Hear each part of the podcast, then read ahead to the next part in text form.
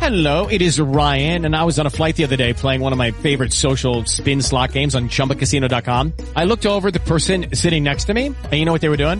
They were also playing Chumba Casino. Coincidence? I think not. Everybody's loving having fun with it. Chumba Casino is home to hundreds of casino-style games that you can play for free anytime, anywhere, even at 30,000 feet. So sign up now at ChumbaCasino.com to claim your free welcome bonus. That's ChumbaCasino.com and live the Chumba life. No purchase necessary. BGW. Void were prohibited by law. See terms and conditions. 18 plus.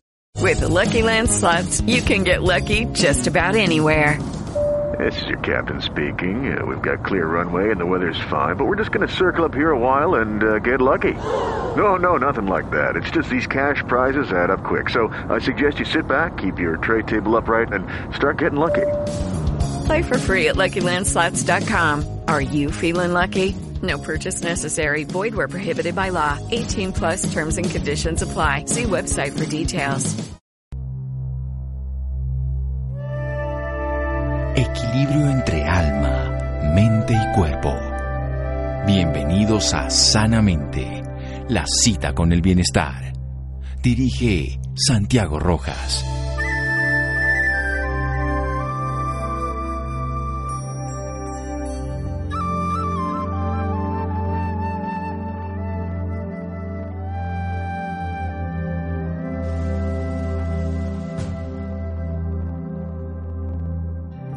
El sabio es quien quiere asomar su cabeza al cielo y el loco es quien quiere meter el cielo en su cabeza. Gilbert K. Chesterton. Buenas noches, estamos en Sanamente de Caracol Radio, su programa de salud, las emociones humanas, esos emover e impulsos para actuar, fuerzas de la naturaleza de nuestro cerebro mamífero que nos llevan a vivir la vida, emociones primarias como las que tenemos todos, del miedo, de la tristeza, del asco, la aversión, la felicidad. Son expresiones cotidianas que nos llevan a expresar esa fuerza de vida animal que hay en todos nosotros. ¿Qué tienen que ver eso con nuestra vida? ¿Cómo las podemos conocer, comprender y darle su sentido? Porque en sí mismo tienen un valor no solamente biológico, sino social, afectivo, relacional y trascendental.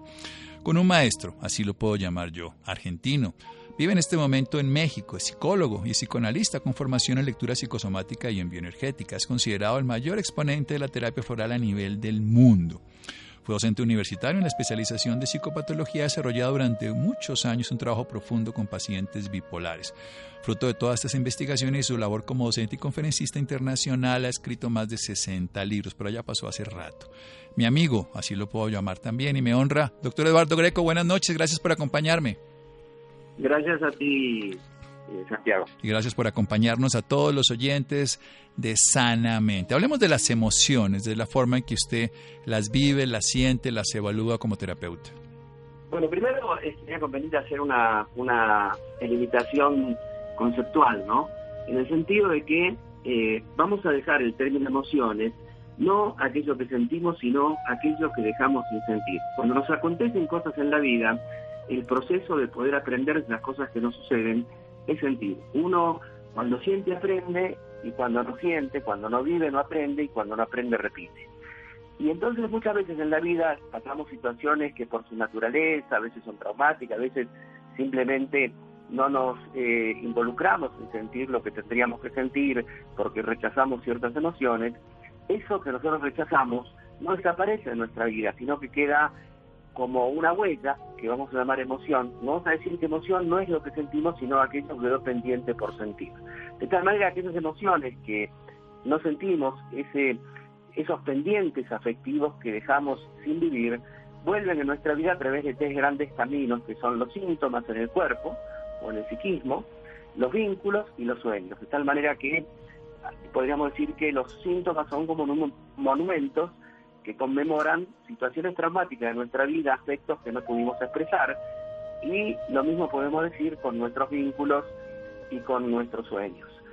A partir de, esa, esa idea, eh, uno puede entender que los afectos que no se expresan se transforman en afecciones, en cualquier plano de nuestra vida, de tal manera que tenemos que romper esa inercia social en la cual generalmente nos han educado, que es no expresar, expresar a medias, hacernos como una especie de capacitados emocionales, no te enojes tanto, no te entristezcas tanto, envidia de la, buena, es decir, nos llevan por un lado a no sentir y por otro lado a sentir a medias y de esa manera muchas eh, personas en la vida se convierten en mediocres emocionales. Y esa mediocridad emocional o esa represión emocional tiene un precio, el precio es los síntomas. De tal manera que el camino de la salud es el camino de expresar lo que se siente. Vivenciarlo y expresarlo en toda su potencialidad, en toda su realidad además. Esto está genial, ver uno básicamente las emociones como lo que no expresa, lo que no es capaz de darse la posibilidad de sentir. Vamos a hacer un pequeño corte para poder desarrollar esta maravillosa idea del profesor Eduardo Greco aquí en Sanamente de Caracol Radio. Síganos escuchando por salud. Ya regresamos a Sanamente. Bienestar en Caracol Radio. Seguimos en Sanamente.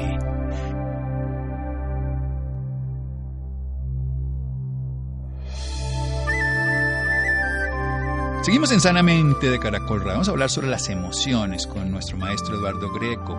Él es un psicoterapeuta argentino radicado en Ciudad de México que va a venir a Colombia la semana entrante. Nos está diciendo que aprendemos de lo que sentimos y de lo que no sentimos, pues obviamente guardamos y de eso repetimos y quedamos ahí estancados. Porque toda emoción la vamos a ver como aquello que queda pendiente por ser vivenciado, aquello que no sentimos y no expresamos. Porque la sociedad nos dice que la reprimamos, que no es bueno, que no es sano, que no es socialmente, que no es lo que se dice políticamente correcto.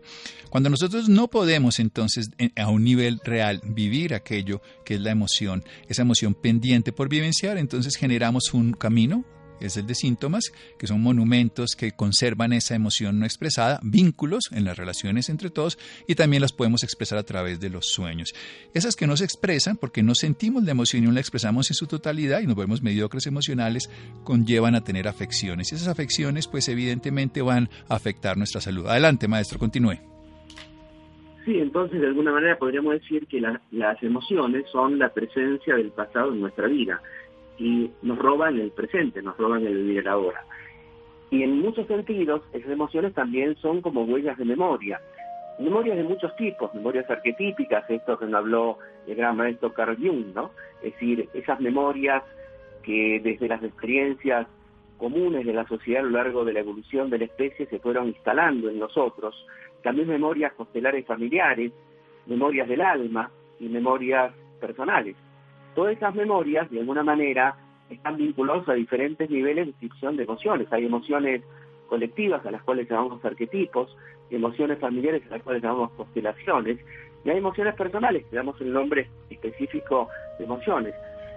Pero todas, aún las emociones eh, que tienen que ver con la historia del alma, son atrapamientos en los cuales quedamos detenidos nos impiden vivir plenamente el ahora. De tal manera que emoción que nosotros no expresamos eh, tiene un costo, tiene un precio, es de alguna manera robarnos la vida. Nos roban el presente, que es lo único que está existiendo, nos quedan atrapados, nos dejan atrapados en el pasado que nos impide disfrutar lo que existe de una manera particular o personal, emociones que las vivimos en este caso como esos monumentos atrapados, nos quedamos ahí petrificados, ancestrales, que sean los arquetipos de Jung, o lo que ya sería el de Bert Hellinger, las constelaciones familiares, que serían las que de nuestra familia, nuestra cultura, nuestro grupo donde nos desarrollamos, también nos dejan. O sea, somos un cúmulo de memoria, somos un atrapamiento de experiencias que se quedaron en nuestro cuerpo y en nuestra mente. ¿Qué hacemos con ellas? Bueno, hay que tratar de entender primero que, como decía Borges, olvidar también es una manera de recordar. Y para poder sanar estos olvidos que se transforman en síntomas, el camino es vivir lo que nos vivimos, de alguna manera buscar caminos de expresión para esas emociones que quedaron bloqueadas. Eh, el psicoanálisis, la energética, la terapia floral, es decir, existen muchos caminos, para cada quien eh, habrá uno mejor que el otro, pero la idea es aprender a expresar lo que no expresamos, entender claramente que las emociones que no vivimos no solamente nos quitan un recurso de la vida importante, sino que nos enferman. De tal manera que si queremos ser sanos, si queremos ser equilibrados, o por lo menos aspirar a esa idea, si queremos ser dichosos, tenemos que aprender que no nos separa aquello que expresamos, sino que nos separa aquello que callamos. En todos los planos de la vida, en las relaciones, en la vida personal, a nivel de la comunidad, la idea es aprender a decir lo que uno siente, cómo lo siente, sí amorosamente, respetuosamente, pero eh, poder expresar claramente las cosas que nos pasan. Y estamos entrenados a estar desconectados de esas cosas que nos pasan. De tal manera que un gran trabajo que debemos hacer es aprender a conectarnos con lo que sentimos, respetar lo que sentimos, porque eso que sentimos es algo nuestro. Y para poder evolucionar tenemos que integrar todo aquello que es nuestro. Nos guste o no nos guste, es nuestro. Sentir no es algo negativo. A veces cuando uno siente intensamente, se apasiona, suele decir, disculpen eh, que me apasioné, como si la pasión fuera un pecado, como si la pasión fuera un defecto, sin entender que las emociones, que los afectos necesitan expresarse plenamente. Esos dos caminos, conectarnos con aquellas cosas que estamos desconectados de nuestros sentires, no desde la cabeza, sino desde las vísceras. Y segundo, eh, aprender a expresarlo. Esto es como, en algún sentido, como un hábito. Se hizo un hábito no expresar la envidia, el rencor, el resentimiento, los celos, lo que sea en cada quien. Tenemos que hacer un hábito de aprender a expresar aquellas cosas que antes no expresábamos. Maestro, usted está, sí, usted está enseñándonos además a apropiarnos de lo que es nuestro. Suena un poco absurdo apropiarnos de lo que es nuestro, porque la mayoría de personas, por ejemplo, ponen sus síntomas en otro, en una causa. Entonces yo me siento así porque mi esposa me hace sentir así. Es mi papá el que me hace tener rabia. Yo soy feliz, pero mi hermano es el que me hace sentir de esta manera. O sea, usted nos está llevando primero sentirlo. Cuando lo sentimos, entonces le permitimos que se exprese y en esa expresión él mismo se libera. Las emociones tienen expresiones muy cortas cuando se liberan, pero muy largas cuando se aprisionan, porque quedan eternamente encadenadas a nuestro cuerpo y liberan sustancias que nos generan inflamación, dolor, sufrimiento y enfermedad. ¿Cómo es ese trabajo de las personas que precisamente se niegan a esto, a guardar, a se niegan a expresar porque guardan esos dolores? Recordemos algo muy bello que dice, nos separa en los vínculos aquello que callamos y decir lo que uno siente como uno lo siente en ese momento, pues lo libera y puede ser una liberación, como se dice en el lenguaje popular, mejor un de un colorado que 100 descoloridos. Así es. Bueno, eh, aunque la palabra sea fuerte, yo creo que estamos en una sociedad que nos eh, amaestra, que nos adoctrina, que nos entrena a guardar nuestras emociones y a privilegiar todo lo que tiene que ver con lo mental, con lo cognitivo, a valorar eh, lo que uno piensa, no lo que uno siente. De tal manera que hay como una especie de extrañeza cuando uno propone conéctese con sus sentires. Y hay gente que nos dice, no sé en realidad lo que siento, o por ejemplo, esta cosa que parece absurda pero es muy real en la clínica, no sé si lo quiero a Pedro, ¿no? ¿Cómo uno no sabe si quiere a alguien, no? Estamos desconectados los sentires. Entonces, ¿cómo no sabe uno si es uno? sí. Claro. Tal cual, ¿no? Porque eh, una gran parte de lo que somos mora en nuestra sombra, en nuestro inconsciente. Y así debe ser, uno tiene que entender que así funciona de alguna manera nuestra, nuestro psiquismo, nuestra humanidad. El hecho de que sea inconsciente no significa que nosotros no tengamos sistemas de comunicación con lo que el inconsciente, los afectos eh, que están en nuestro inconsciente están pidiéndonos, están diciéndonos a través de múltiples, a través de múltiples cosas.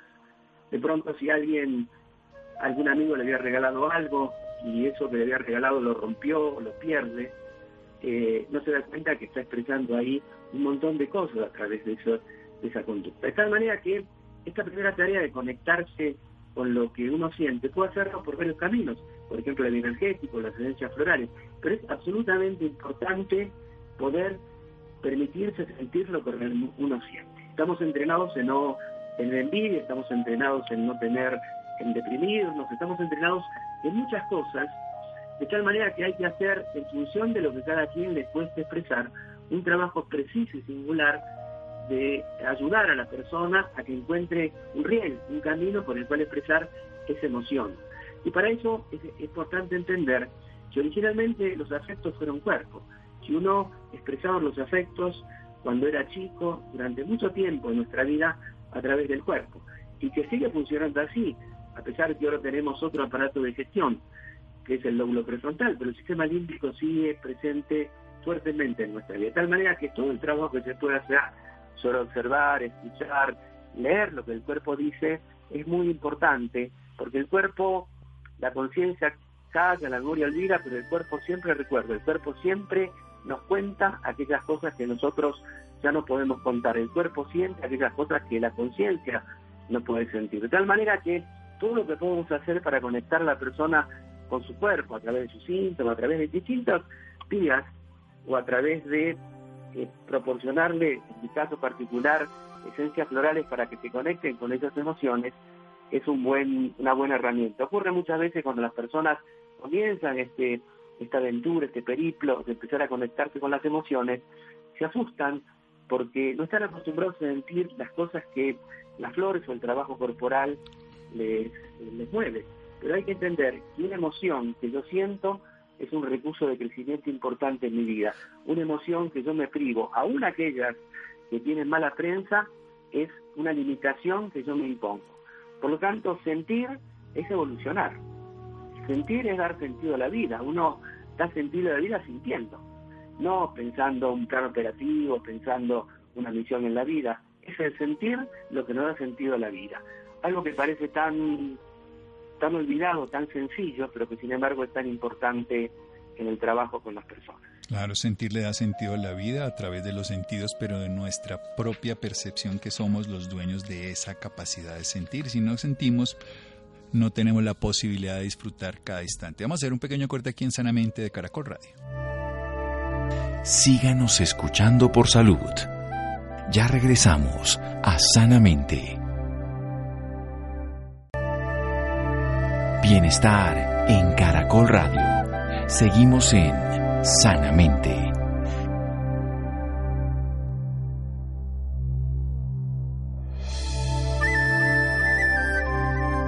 Seguimos en Sanamente de Caracol Radio. Nuestro invitado de esta noche, un lujo, el doctor Eduardo Greco, argentino, de nacionalidad, que en este momento reside en la Ciudad de México y que en la semana entrante va a estar aquí en Colombia, viernes, sábado y domingo. Ahora les voy a dar unos datos de unos encuentros que nos va a hablar. Va a hablar de cielos, flores, vínculos humanos, nos está hablando de las emociones.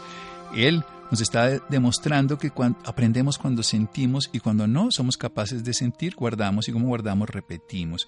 Y así que lo que estamos hablando de las emociones es lo que nosotros nos, no somos capaces de sentir, aquello que queda pendiente por vivenciarse, si que queda pendiente, se va como síntomas en nuestro cuerpo, como trastornos en esos vínculos y sobre todo se pueden expresar también como los sueños. Pero eso lo, lo importante es que si nosotros no lo sentimos, nuestro cuerpo sí nos lo guarda. Nuestro cuerpo guarda esa información y no lo va a demostrar. Eh, básicamente el cuerpo nos cuenta lo que queremos olvidar, lo que queremos reprimir, lo que queremos ignorar y lo, lo muestra como síntomas, como sufrimiento, como enfermedad.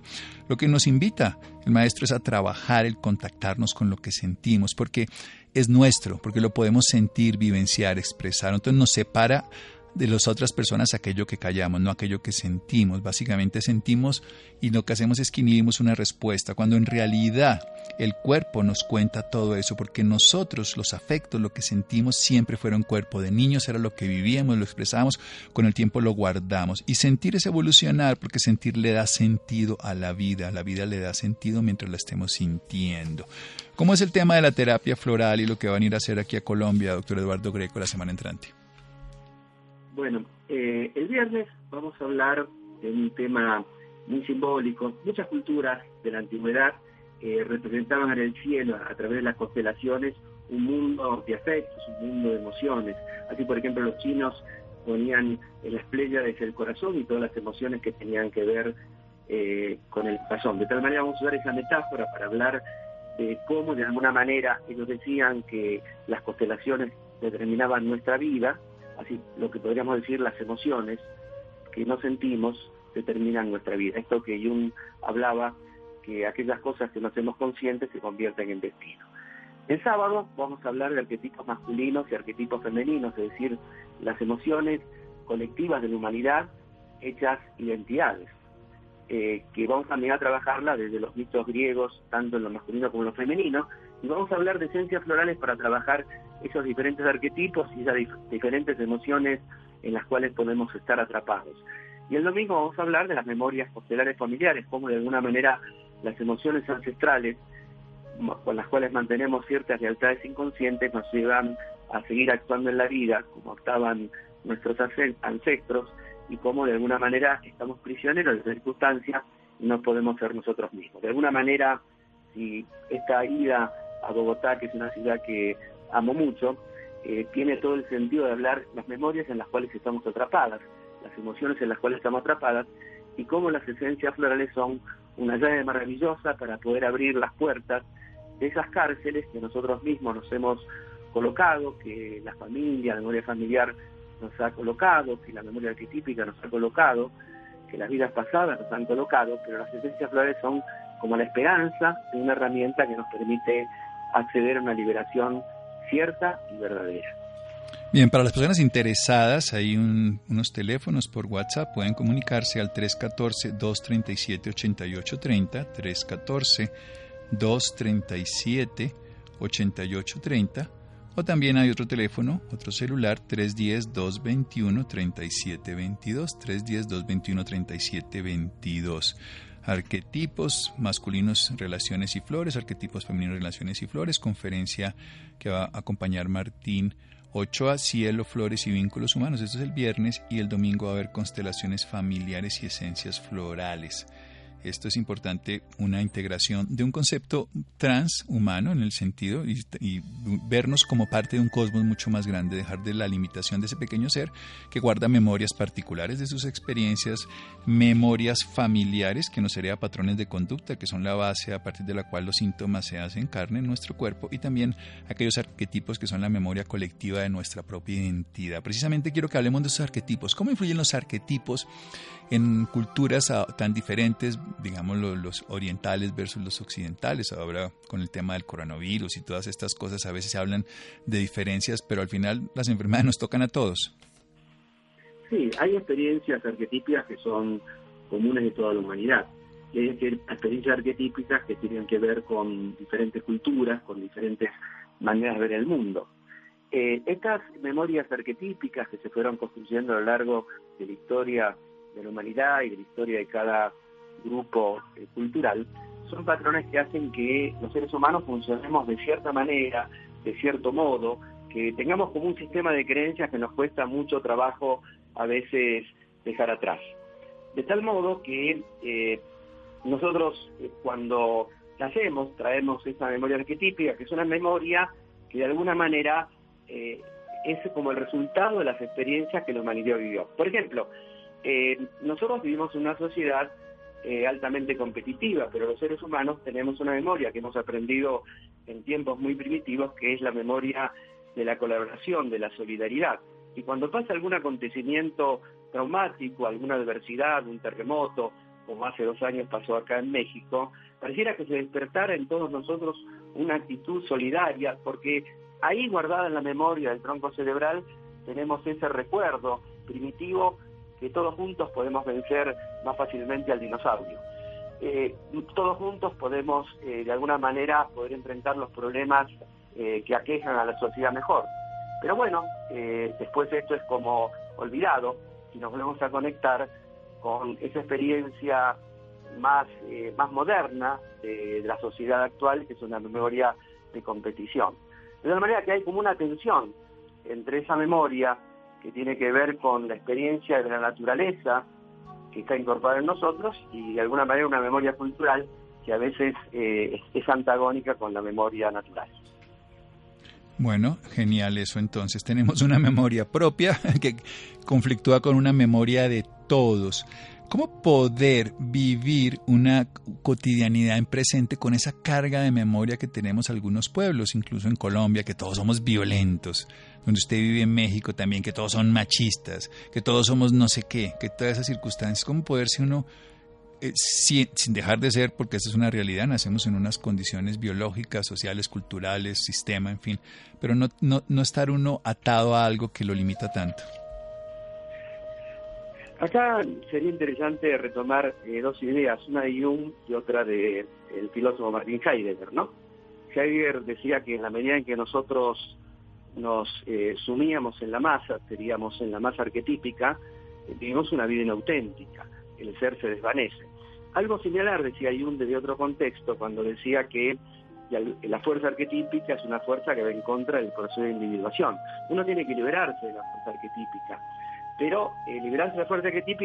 eh. Hey guys, it is Ryan. I'm not sure if you know this about me, but I'm a bit of a fun fanatic when I can. I like to work, but I like fun too. It's a thing. And now the truth is out there. I can tell you about my favorite place to have fun. Chumba Casino. They have hundreds of social casino style games to choose from with new games released each week. You can play for free anytime, anywhere And each day brings a new chance to collect daily bonuses. So join me in the fun. Sign up now at ChumbaCasino.com. No purchase necessary. BGW. Void were prohibited by law. See terms and conditions. 18 plus. significa olvidar eh, ese aspecto constructivo y positivo que los arquetipos traen, sino liberarse del hecho de que funcione como una masa entre nosotros.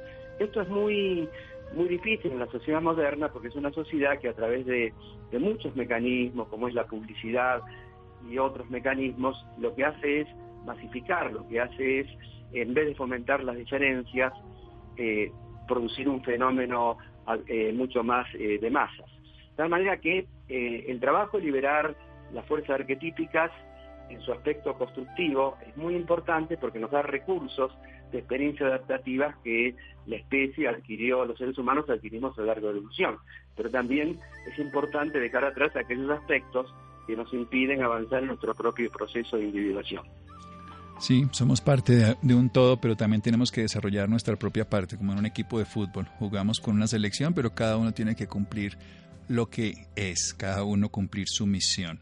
Uno de los temas más importantes, usted lo decía bien, que aquellas emociones que consideramos que no son buenas, usted, yo y los que trabajamos en estos temas sabemos que todas las emociones son en realidad simplemente emociones. No son ni buenas ni malas porque los contextos la, le van a dar una particularidad de calificación, pero en realidad son impulsos para actuar valiosos y como bien dice las que no expresamos. Pero ¿cómo conciliarse con esas emociones que no nos gustan? Por ejemplo, la tristeza, para poner una puntual más allá de la rabia o del asco. Bueno, eh, la tristeza es la emoción que aprendimos en el proceso evolutivo, mediante la cual nosotros eh, podemos separarnos de aquellas cosas que perdimos. En realidad, cuando decimos perdimos, tenemos que entender que no perdimos, porque en realidad nada es nuestro. Pero la tristeza es lo que nos permite elaborar un duelo, lo que nos permite dejar atrás aquello que ya fue en nuestra vida. Pero si nosotros no vivimos la tristeza, siempre estamos apegados a historias del ayer. La tristeza, no elaborar la tristeza me impide seguir adelante en mi vida, vivir el presente, ser dichoso. Entonces, eh, la tristeza es una herramienta de evolución, una herramienta de crecimiento. Eh, se me caen los dientes de leche, pero junto con la que, de los dientes de leche, doy un paso significativo en mi proceso evolutivo. Siempre hay pérdidas en nuestra vida, el tema es lo que hacemos con nuestras pérdidas. En cambio, la depresión es un estancamiento, es un no querer seguir avanzando, un no seguir creciendo. La tristeza entonces es una herramienta que nos ayuda a avanzar, a crecer, a evolucionar. Quien no se entristece, no crece. Quien no reacciona con tristeza frente a una pérdida, eh, no elabora un duelo. Entonces es importante entender que la tristeza no es un enemigo, sino que la tristeza es un recurso que necesitamos para poder crecer y avanzar en la vida. Muy bien, muy bella expresión de la tristeza, además que abrazándola es que nos conocemos a nosotros mismos porque nos lleva al interior. Hablemos entonces del asco, de la aversión, que tampoco le gusta a la gente como que sentirla cuando pues absolutamente natural, desde lo evolutivo era necesario para no envenenarnos, desde lo social también para tomar distancia, en fin. Tal cual, hay dos versiones sobre eso, que podemos unirlas con otras emociones, pensar que por ejemplo la culpa, la vergüenza y el asco, al igual que el pudor, eh, más que emociones auténticas, son estructuras emocionales que la ciudad instala como un mecanismo de control social. Pero, eh, evidentemente, igualmente, estas emociones tienen un recurso prospectivo. Por ejemplo, la envidia es la energía que está en la base de todo el proceso de modelaje y aprendizaje. Y el asco está también en la base de todo proceso de discriminación. De tal modo que aún en esas emociones que tienen muy mala prensa, sin embargo, sirven y tienen, son un recurso muy positivo en nuestra vida. Que son un recurso muy positivo cuando precisamente parecen que son desagradables. El sentir envidia, uno siente envidia de los demás y entonces decimos siente envidia de la buena como simplemente matícela y tránquela, viva la mediocremente, como usted dice, porque es un sentimiento que nace, es una emoción que se vuelve un sentimiento más construido, que se nace de un momento en una persona que la hace con el hermanito, que le dieron el pastel más grande, que le dieron la ropa mejor, el cuarto más grande y que se vive permanentemente en la vida. Claro, por un lado, eh, la envidia, que le decía, es una emoción que tiene que ver con aprender eh, todo este proceso de modelaje, es decir, ver lo que otro hace, decirle, a ver, enseñame cómo lo haces.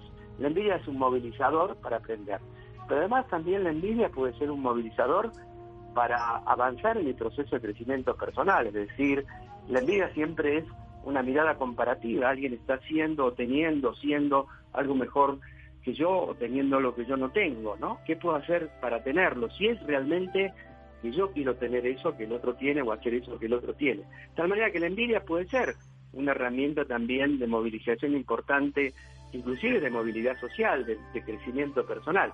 Todo el tema es que esa envidia, que yo no me permito sentir o no me permito canalizar, se convierte en algo destructivo en mi vida, se convierte en voracidad, se convierte en competencia, se convierte en destructividad, se convierte en hablar mal de los otros, se convierte inclusive en síntomas físicos.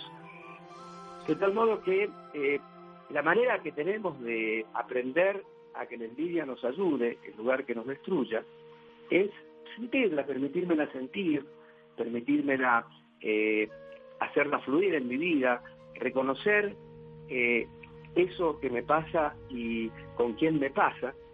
Y es, de esa manera la envidia se convierte en una herramienta en lugar de convertirse en un obstáculo que habitualmente pasa. Bien, esto es bien interesante. Cómo podemos crecer a través de vivir emociones que consideramos destructivas, negativas, socialmente despreciables, incluso en un momento. Y hablemos por último de una emoción maravillosa que es la rabia. bueno, eh, Alexander Lowen decía siempre que eh, la rabia, como el odio, como la hostilidad, como la violencia inclusive, son respuestas de las personas frente al hecho de sentirse invadido en su territorio o limitada en su, en su libertad. Ahora bien, hay una rabia que se expresa eh, neuróticamente o se, o se, mal expresa, y hay una rabia que es la natural respuesta de una persona frente al hecho que le quitaron algo que era propio, que le robaron algo que le pertenecía, que limitaron su espacio, que limitaron su libertad. Cuando uno no siente rabia, y luego decía que no permitir sentir rabia o no permitirse sentir ira u odio era la, el mejor camino para tener infartos. Y a mí me parece entonces que la rabia es un, una emoción que tiene que ver con todo esto que estoy diciendo y es el testimonio de que no soy capaz de poner límites o ponerme límites. Y eso me enoja, eso me, genera sentimientos de hostilidad. Bien, aprendemos de usted, maestro, y podemos aprender más aquí la semana entrante. Los interesados, recordemos, va a estar viernes hablando sobre cielo, flores y vínculos con Martín Ochoa. Va a estar hablando el sábado arquetipos masculinos, relaciones y la terapia floral. Y el domingo va a estar constelaciones familiares y esencias de flores.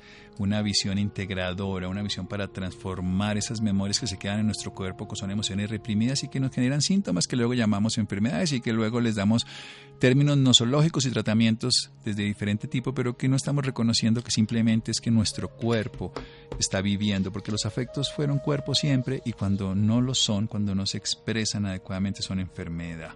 Bien, y los interesados pueden llamar 314-237-8830, 314-237-8830 o 310-221-3722. Muchas gracias, doctor Eduardo Greco. Descanse. Gracias, doctor. Gracias. Bueno, seguimos en Sanamente de Caracol Radio. Síganos escuchando por salud. Ya regresamos a Sanamente. Bienestar en Caracol Radio. Seguimos en Sanamente.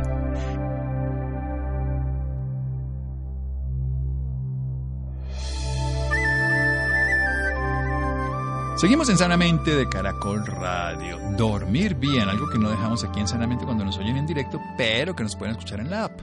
En cualquier momento los pueden escuchar en www.caracol.com.co slash sanamente. Ahí estamos con los últimos programas. Ahí están en audio programa todos nuestros programas de hace un tiempito. Ya este año ya pasamos de muchos, 2.500 programas vamos a, a, pasar, o sea que ya llevamos muchos programas, pero ustedes encontrarán los últimos y también en nuestra app. Sin embargo, sigue siendo un tema esencial, el dormir.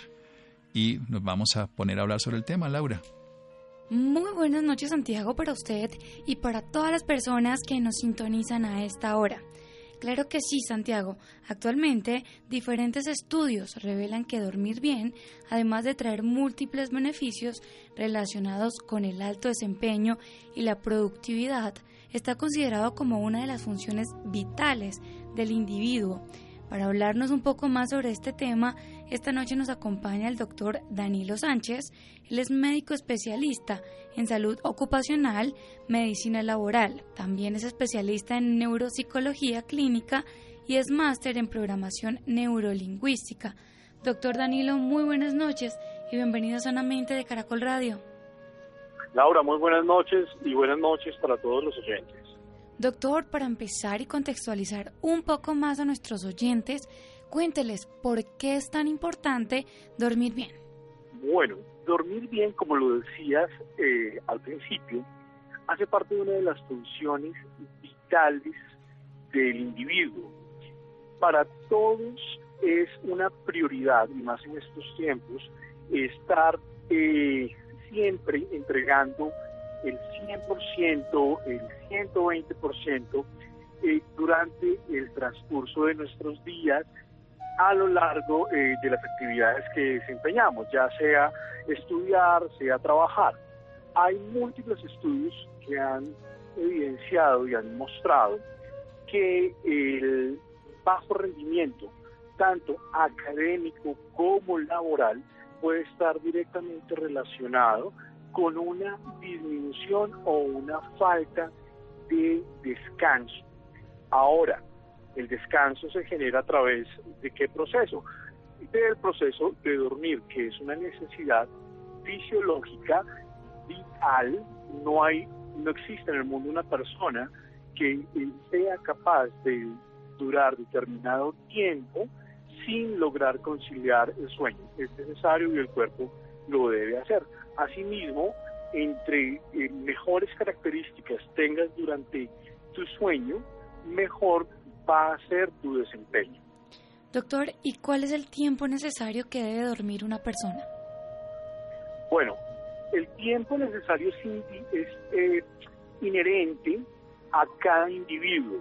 Hay que recordar que no existen unos patrones claros en cada una de las, eh, para que, en los cuales podamos tipificar a toda la población. Entonces, si yo digo en este momento que el tiempo necesario son ocho horas, va a, de pronto un, un oyente se va a identificar, pero puede que otra persona diga no, pero yo con seis horas tengo suficiente para descansar. Entonces es ahí realmente en donde empieza a marcarse claramente la individualidad en cada una de las personas. Es decir, eh, yo tengo que conocerme y parte de conocerme está en determinar cuánto es mi tiempo eh, adecuado para lograr un buen eh, descanso a través del sueño. Hay características a nivel etario, que quiere decir de acuerdo a las edades de las personas pero son necesidades fisiológicas que se van generando. Te voy a, marcar estas, estas necesidades. En los niños, en los recién nacidos, el 80% de su jornada está dada en dormir. A medida que van creciendo, esta fórmula, esta ecuación va cambiando. Entonces ya no estamos hablando del 80% dormidos y 20% activos, sino que se va equilibrando a lo largo de la vida y esto cursa precisamente con eh, el inicio, por ejemplo, de la vida escolar, en donde vemos que los niños ya no están durmiendo el 80%, sino están bajando a un 60% de la jornada, eh, en donde están descansando, y el restante 40% están activos. En las edades eh, adultas o a partir de la adolescencia, la fórmula empieza a tornarse, eh, a, cambiar un poco su balance. Entonces ya no estamos hablando de un 50-50, sino que estamos hablando de eh, cerca de una tercera parte de, eh, de la jornada en la cual yo voy a disponer para dormir. Por eso es que estamos hablando que un promedio aproximado puede ser 8 horas de sueño o 8 horas de descanso. Doctor, usted nos comenta que cada persona, bueno, dependiendo a la edad, tiene que dormir unas horas diferentes. ¿Qué puede suceder si esta persona no duerme las horas adecuadas? Ok. Bueno, como te mencionaba al principio, el rendimiento y el desempeño de mis actividades eh, habituales, ya sea trabajo o sea académicas, se va a ver directamente influenciado. porque Durante el sueño es bien conocido que se generan ciertos procesos de desintoxicación a nivel del sistema nervioso. Es decir, a nivel del cerebro, durante el día yo estoy generando una cantidad de sustancias y de toxinas que están eh, acumulándose y generando unos depósitos, ya sea a nivel eh, hormonal o sea a nivel de neurotransmisores. Estas sustancias, cuando están demasiado elevadas, hacen que mi cuerpo esté en estado de alerta permanente. Y eso es bueno cuando lo necesitamos. Es decir, si yo tengo una situación de estrés, necesito estar con esas sustancias eh, eh, ciertamente elevadas. Pero el dormir mal, el no descansar, el número de horas suficiente o que yo como individuo requiero y conozco y sé que necesito, va a generar que esas sustancias se acumulen crónicamente y ese estado de alerta me va a llevar a estar en un estrés permanente a nivel del sistema nervioso en donde realmente voy a empezar a tener eh, un bloqueo en los en mis procesos, en mis funciones normales, voy a tener falta de concentración, eh, voy a tener problemas de memoria, voy a tener eh, manifestaciones a nivel emocional que son muy marcadas y muy frecuentes en estos días, por ejemplo el estrés. Entonces voy a empezar a generar una cantidad de alteraciones indeseables si yo no logro un buen descanso. Doctor, ¿y usted cree que el sueño afecta la alimentación de la persona o esto sería al revés? Absolutamente. Hay una relación entre tres funciones o tres actividades que yo debo mantener en constante equilibrio en mi cuerpo. Primero, dormir. Segundo, alimentarme. Tercero, actividad física. Son eh, actividades que mi cuerpo requiere y que deben estar balanceadas. Estas actividades giran y hacen que yo tenga niveles de desempeño más altos o más bajos. Si yo pierdo el equilibrio entre estas tres funciones, tengo alteraciones que me pueden llevar a desbalancear las, las otras dos. Te voy a poner un ejemplo. Si yo tengo una comida copiosa y abundante, cuando digo copiosa digo es en exceso, me excedí la noche anterior, o comí demasiado tarde, o comí alguna sustancia o algún alimento que mm, tarda o toma tiempo en digerirse. Yo me acuesto y seguramente mi energía y flujo sanguíneo y ciertas, eh, ciertos de los procesos que yo hago durante el sueño van a tener que consumirse en la digestión de esos alimentos. Entonces empiezo a desbalancear, mi calidad de sueño disminuye y voy a tener problemas seguramente al día siguiente con eh, mi concentración y con el desempeño de mis actividades. De esta forma, también ocurre si yo tengo un mal descanso. Entonces, supongamos que dormí mal por alguna circunstancia, no tenía la almohada, no tenía el colchón adecuado, eh, en una postura de pronto inapropiada, eh, sea la razón eh, que sea, pasé una mala noche.